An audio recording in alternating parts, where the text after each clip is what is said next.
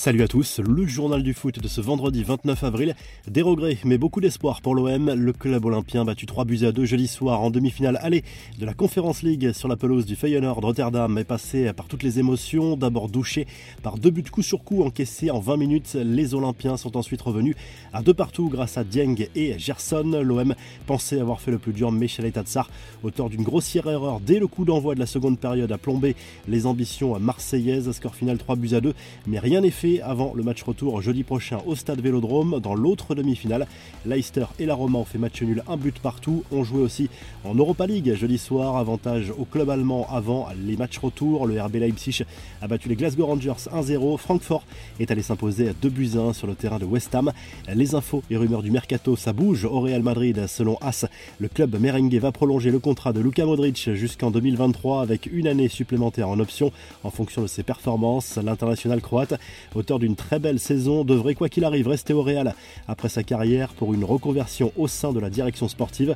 Le club merengue qui va très probablement recruter Antonio Rudiger, l'international allemand en fin de contrat avec Chelsea devrait s'engager jusqu'en 2026 et toucher un joli jackpot en Liga, un salaire annuel de 11 millions d'euros l'attend selon Marca.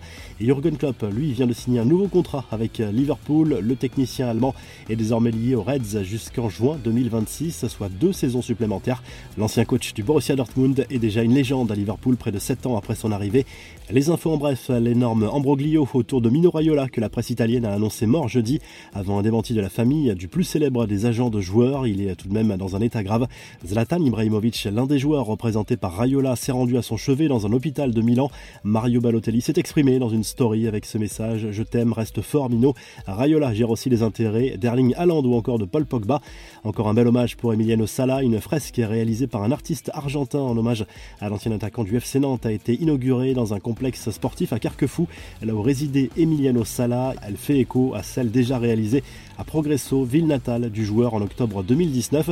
La revue de presse, le journal L'équipe propose une double une en fonction des régions en ce vendredi, dont celle-ci qui revient sur les regrets marseillais après la défaite en Conférence League contre le Feyenoord de Rotterdam jeudi soir, place à la Ligue 1 désormais. Coup d'envoi à la 35e journée avec un alléchant Strasbourg PSG en ouverture ce vendredi soir à 21h. En Italie, la Gazette dello Sport se penche sur la course au titre en Serie A. Le leader, l'AC Milan, jouera dimanche contre la Fiorentina. Les Rossoneri rêvent de décrocher enfin le Scudetto cette saison après 11 ans de disette.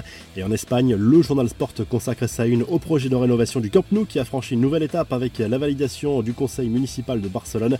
Les travaux se concentreront d'abord sur les premiers et deuxième étages du stade la saison prochaine, puis le Barça quittera son stade historique lors de l'exercice 2023-2024 qui coïncidera avec la démolition du troisième étage, fin des travaux, a priori en 2025 pour un budget total de 1,5 milliard d'euros.